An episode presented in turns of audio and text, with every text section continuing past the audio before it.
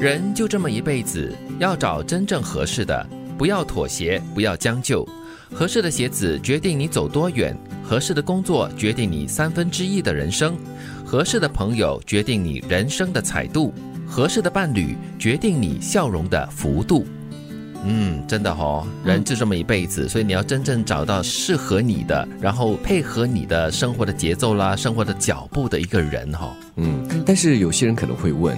真的有所谓的合适吗？又或者是有些人会说，真的有适当的时候最好的时机吗？嗯，我觉得在关系里面呢，很多时候它是调和。嗯，就是首先两个人有这个所谓的缘分碰在一起，对，或者是意愿，同时又有这样的共同的好感，互相的好感，然后你愿意继续的往前走，在这个过程当中不断的去调和，才是走一辈子的一个关键。嗯，刚才德明提出的这个。就是有没有绝对的百分百的合适的工作啦，合适的朋友，合适的这个伴侣哈，真的很多时候都是要你自己的调试，在心态方面啦，在生活的习惯方面都要调试，互相的调试，互相的磨合，才可以找到一个平衡点的。因为它不像鞋子啊、衣服哈，你套上去之后，真的偶尔还会给你找到那么一件或一双哈，很舒服的。对，但是人不一样啊，人会。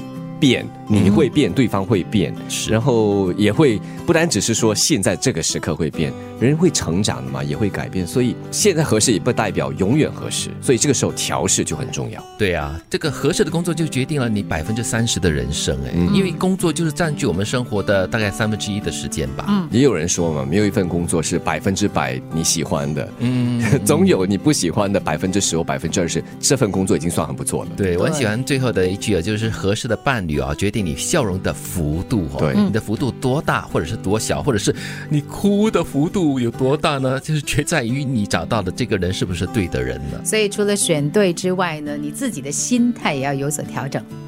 每个人都是我们的镜子，我们每个人都在无意识中教会别人如何对待自己。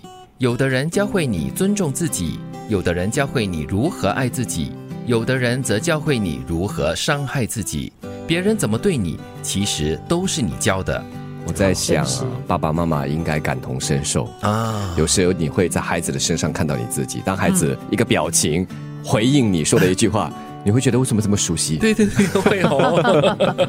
的确嘞，我觉得这句话给我们提供了一个新的一个思考的角度。嗯，其实就是在一段关系当中了。如果你总是觉得说哦没关系，你这样对我 OK，嗯，我可以，可能不是什么大的事情，但是对方可能不会意识到说你对这个东西是不舒服的。嗯，他可能就会不断的继续重复同样的东西，但可能也不是他刻意想伤害你。对对，你说的可能是一种放纵吧，一种纵容哈，一种没有理由跟没有。限度没有尺度的一种纵容，对，所以很多时候呢，别人怎么对你，都是你自己纵容他，或者是你允许他这样子对你的。嗯，再不然的话，也就是因为相处久了哈，你的一种说话的方式啊，又或者是对一些事情的反应，在所谓耳濡目染之下，对方也会慢慢的拾起来啊，对，学了你。